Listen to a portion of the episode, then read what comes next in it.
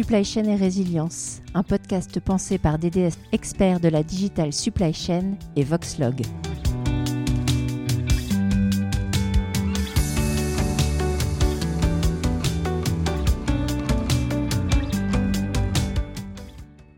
Après avoir exploré le lien entre résilience et économie globale, puis résilience et digitale, le sujet se resserre sur la question des approvisionnements. C'est avec Dorsaf Zouari, maître de conférence en supply chain management et responsable de la licence professionnelle management des approvisionnements de la chaîne logistique de l'UIT de Valence que nous explorons aujourd'hui la capacité des chaînes d'approvisionnement à résister et à s'adapter face à des perturbations liées à des enjeux externes. Dorsaf, bonjour. Bonjour Lorraine. Alors en premier lieu, est-ce que vous pouvez revenir sur les définitions des mots résilience, du mot approvisionnement, et nous dire plus généralement ce qu'on entend par la résilience des approvisionnements?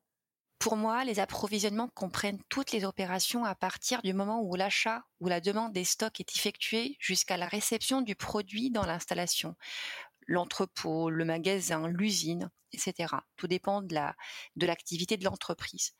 Ces opérations relatives à l'approvisionnement englobent divers départements au sein de l'entreprise, mais aussi en lien avec les fournisseurs avec qui on doit coordonner euh, euh, les activités euh, et l'expédition des, produits ou des matières premières ou des composants à son client. Donc une organisation et une coordination efficace entre chaque étape sont cruciales pour assurer une gestion optimale des approvisionnements. Donc à la question de la résilience, la résilience appliquée aux chaînes d'approvisionnement désigne la robustesse et la capacité d'adapter un processus d'approvisionnement face aux aléas. Cette capacité permet aux chaînes d'approvisionnement de maintenir leur efficacité opérationnelle malgré les problèmes de transport ou disponibilité de ressources, qu'elles soient humaines ou matérielles, en adaptant rapidement leur processus et en mettant en place des stratégies de contournement pour assurer la continuité de leurs opérations.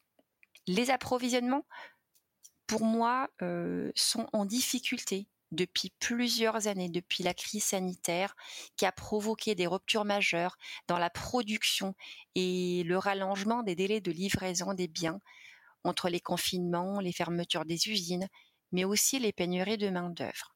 Et puis récemment, le conflit entre l'Ukraine et la Russie a intensifié les problèmes d'approvisionnement de matières premières, mais aussi de l'énergie. Les crises, qu'elles soient sanitaires ou géopolitiques, ont mis en lumière les limites de certaines chaînes logistiques, que l'on croyait jusque-là bien optimisées.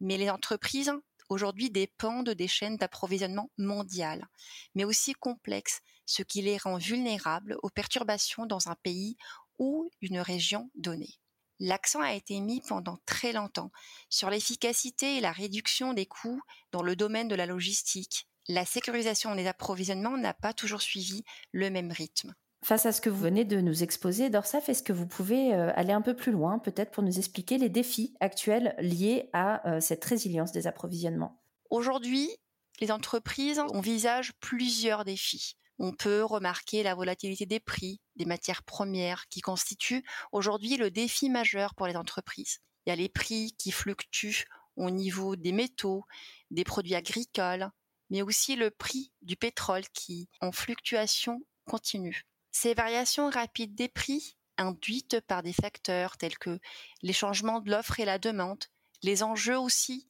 géopolitiques qu'on voit aujourd'hui, les problèmes liés euh, à l'aspect environnemental et climatique compliquent de plus en plus la planification des approvisionnements sur le long terme, mais aussi sur le court terme.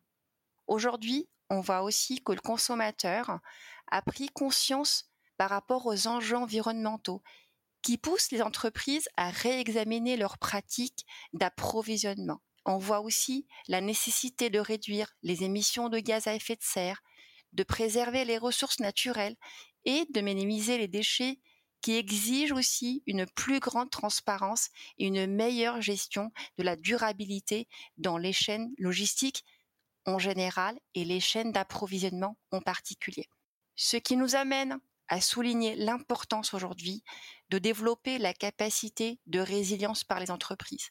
Cette capacité qui va encaisser les chocs inattendus et retrouver rapidement un fonctionnement plus normal et plus équilibrée.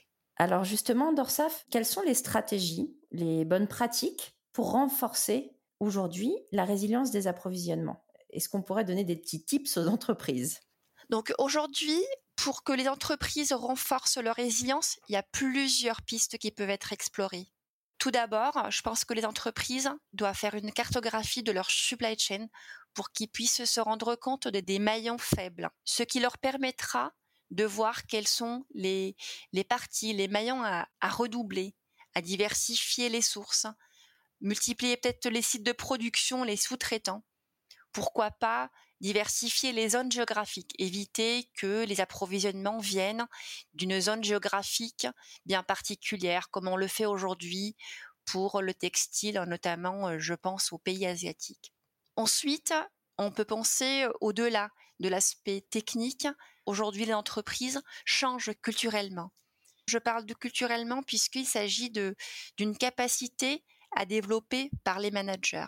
Ils doivent être capables de placer la résilience au cœur de leur stratégie de gestion de supply chain et, leur écosystème.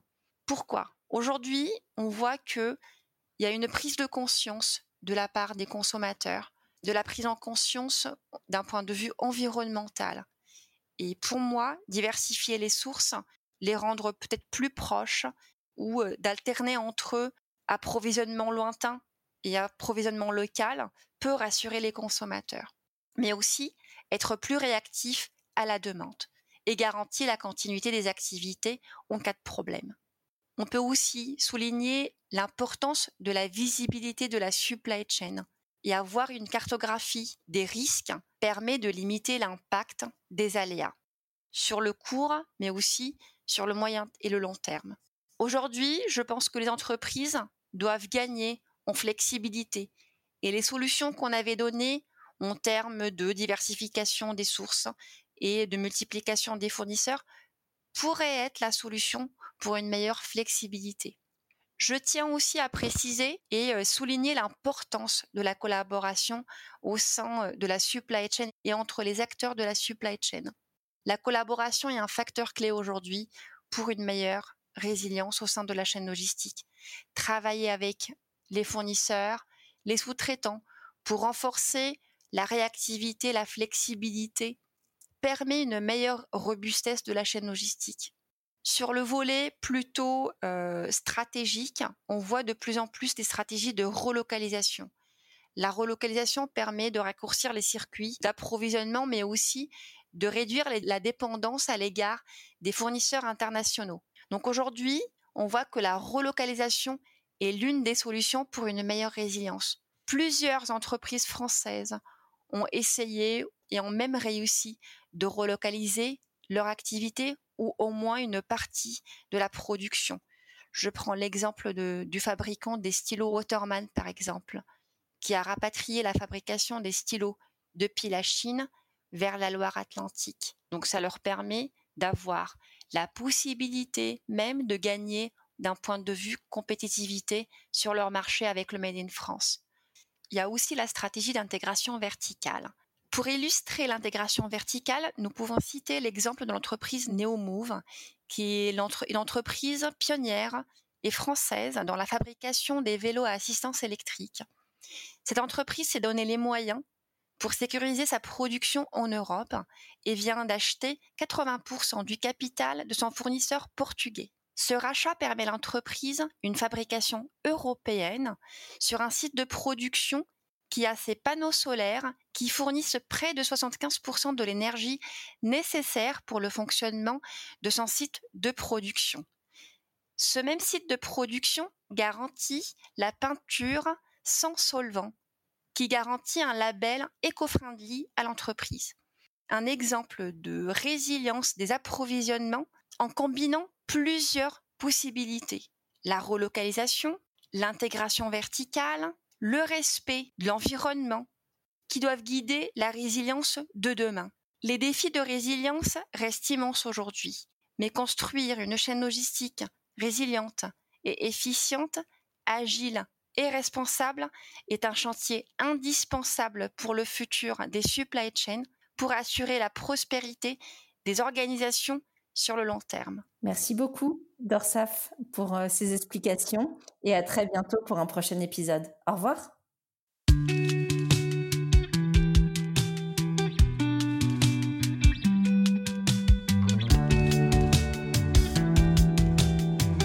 Ce podcast vous a été présenté par DDS, expert de la digital supply chain, et Voxlog.